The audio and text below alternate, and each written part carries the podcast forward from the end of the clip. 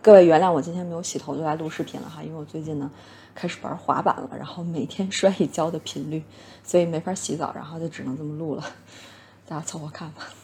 今天呢，我想跟大家聊聊最近的一些感悟，好久没有跟大家做这个感悟的视频了。今天视频的主题词是解梦、无为生活、两难困境。Hello，各位同胞，大家好呀。我是突然不知道目标有什么意义的店长王瑞，一名心理学如何十年的流媒心理咨询师。这里是安慰剂新小连给心理学变成一种生活方式的地方。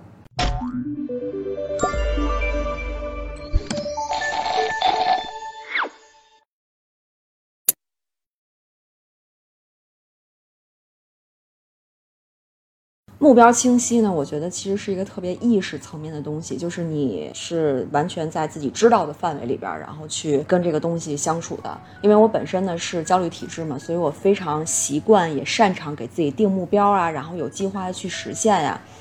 但我最近就不知道为什么，我突然觉得就没啥意义，所以呢，我就想试一试，如果生活没有目标会怎样呢？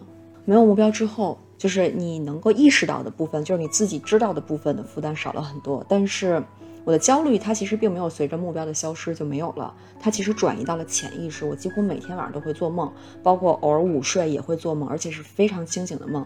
我醒来以后都记得非常清楚。我之前不是给大家分享过那个解梦的视频嘛？然后正好我有两个咨询师的朋友，他们也很喜欢解梦，我就每天把梦的那个内容发到我们三人的群里。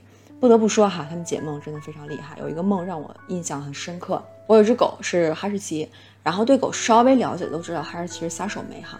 在梦里，我的哈士奇就丢了，然后我上街去找它，到处找它，但是放眼望去，满大街都是哈士奇。我抓一只看一眼，不是我的哈士奇；我又抓一只看一眼，还不是我的哈士奇。然后呢，我就把这段梦境，就是刚才给大家描述的这段梦境，别的什么都没有发哈，我就发群里边了。然后呢，其中有个咨询师朋友，他就给我发回来这么一段话。呃，在大家听这段话之前呢，如果对解梦感兴趣，也可以暂停视频，然后把你联想到的内容，然后发在弹幕里边。那我现在再念一下他当时发的那段话，他是这么说的：人人都有自由，可是我没有。我努力去找丢掉的自由。可是，怎么找也找不到。我当时真的就是毫无准备，然后突然我的眼眶就湿润了。当时我和陌生人拼车，然后在回家的路上，司机大哥挺逗的。然后上一秒我们俩还在聊天呢，然后下一秒我就突然特别想哭，就赶紧就打个哈欠，借打哈欠来掩饰一下。当时呢，群里另外一个咨询师朋友和我有一样的感受，就这个梦甚至跟他都没有关系，但是呢，他听到这段话之后也特别触动。我当时的感觉就是有另外一个人比你自己。更了解你自己的那种触动。如果大家身边有可以一起聊梦的人，我特别推荐试一试这个方法。有时候旁观者的视角真的会帮你看得更清楚，哪怕这个旁观者并不知道具体发生了什么，但是情感的部分是可以共通的。那如果身边没有人可以聊梦这个私密的事情啊，也可以尝试自己来解梦。就是方法在那个视频里边，就刚刚我提到那个视频里面分享给大家了，也可以去看那个公号的文字版。我以前特别多梦，但自从有了这个可以表达，然后分析自己的梦境的这个空间之后呢，我的梦就少了很多，然后睡眠质量也提高了。因为人每天做梦其实很正常，但是如果你总能记住自己的梦，说明你的睡眠总是在浅层睡眠，就是在深度睡眠的这个时间非常少。昨天晚上我少有的哈。我一觉睡起来，我不记得自己做梦了，六点半就起床了，然后今天一天都不是特别困。当我们有机会把潜意识释放出来的时候呢，一些被我们藏起来的负能量也会随之释放出来。所以大家别浪费梦境给我们提供这么好的素材哈，可以好好利用一下。我最近的生活状态呢，就挺无为的，看的美剧也是那种特别无为的类型。就是一般的影视剧不是都有一个目标嘛，比如要解决一个问题啦，去完成一个什么计划了。但是我看的这两部美剧完全没有任何目的，但里面呈现的这种生活的细节又特别吸引人。你不用去快进看下面发生了什么，因为本来也不是要设置什么有悬念的剧情，就是那种感觉跟我理解的生活是很像的，就是没有太多戏剧化的冲突啊、精彩的桥段，就是生活本身。这里呢，我给大家推荐两个我最近看的哈，一个是我入坑玩滑板的美剧，叫《Betty》，是讲一群女孩玩滑板的故事，当然肯定很帅气。呃，不过也不止这些，我喜欢他们在滑板上那种非常自由的感觉。就好像这个世界上没有任何属于我的东西也没关系，但是我踩着滑板所及之处，就滑板那么一点大的地方哈，就是我可以体验自由的地方。比如说我到了下一个地儿，那上一个地儿就不属于我了，但是那个自由的体验已经被我感受过了，他就永远属于我了。还有剧里边就是这些女孩之间的友谊，让我非常非常的羡慕。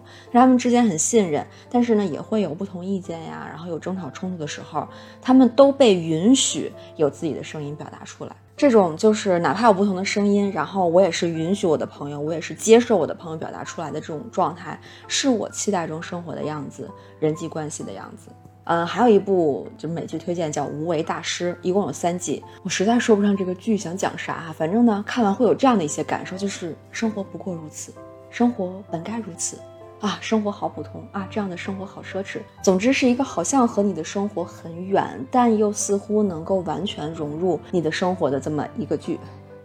这个推荐语太糟糕了哈，语言非常贫瘠，大家意会吧。如果有谁也有类似的这种剧作的推荐，可以在弹幕里分享给大家。嗯，我处在现在这种两难的困境当中有一段时间了。一方面呢，我渴望自由；另外一方面呢，我又渴望实现梦想。现在安慰剂就处在这样一个阶段，就是有了一些小小的成绩，而且一切都还在可以掌控的范围里边。比如说出了任何的事情，我还是可以亲力亲为的去解决。但是呢，距离我的梦想还是有很大的距离的，就是进度条哈，在这儿大概实现了百分之十吧。如果继续往前走呢，就意味着很多事情要放手，要脱离自己的掌控，要贡献更多的自由时间在你梦想追求的这条路上。这大概就是在视频的开头，我跟大家分享这个梦境当中呈现出来的内容吧。就是我到现在其实还没有解决这个问题，也在努力解决当中。